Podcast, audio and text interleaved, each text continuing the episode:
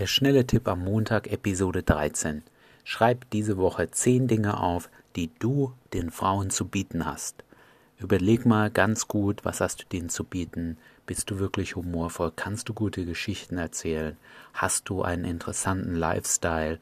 Was auch immer es sein sollte, denk mal drüber nach. Nur 10 Minuten, setz dich hin, überleg dir das, das lohnt sich. Du wirst damit selbstsicherer, wenn du weißt, ha, das sind ja auch Vorteile, die ich zu bieten habe und du wirst Frauen dadurch auch besser aussuchen, ob sie überhaupt zu dir passen.